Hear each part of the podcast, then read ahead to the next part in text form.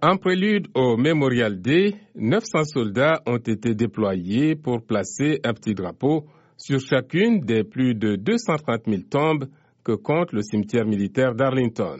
Ici gît un soldat de 21 ans mort en 2010 durant la guerre en Irak. Son jeune frère, lui-même militaire, est venu planter un drapeau devant sa pierre tombale.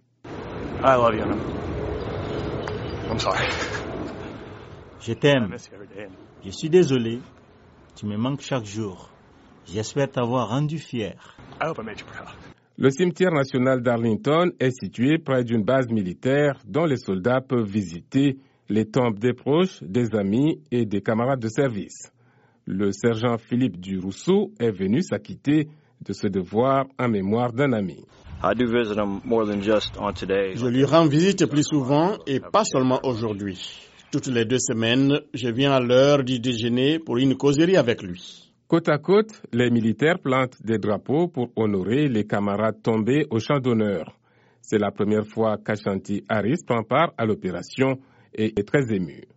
to just see how many people lost their lives and to be Voir combien de gens ont perdu leur vie et placer un drapeau devant leur pierre tombale signifie beaucoup pour moi. Parmi les visiteurs du jour, le vice-président américain Mike Pence, venu honorer les soldats enterrés à Arlington.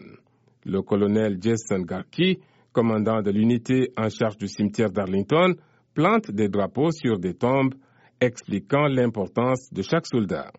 We're all soldiers, and it's our ability to honor Nous those sommes tous gone des soldats et il nous revient d'honorer ceux qui sont partis avant nous.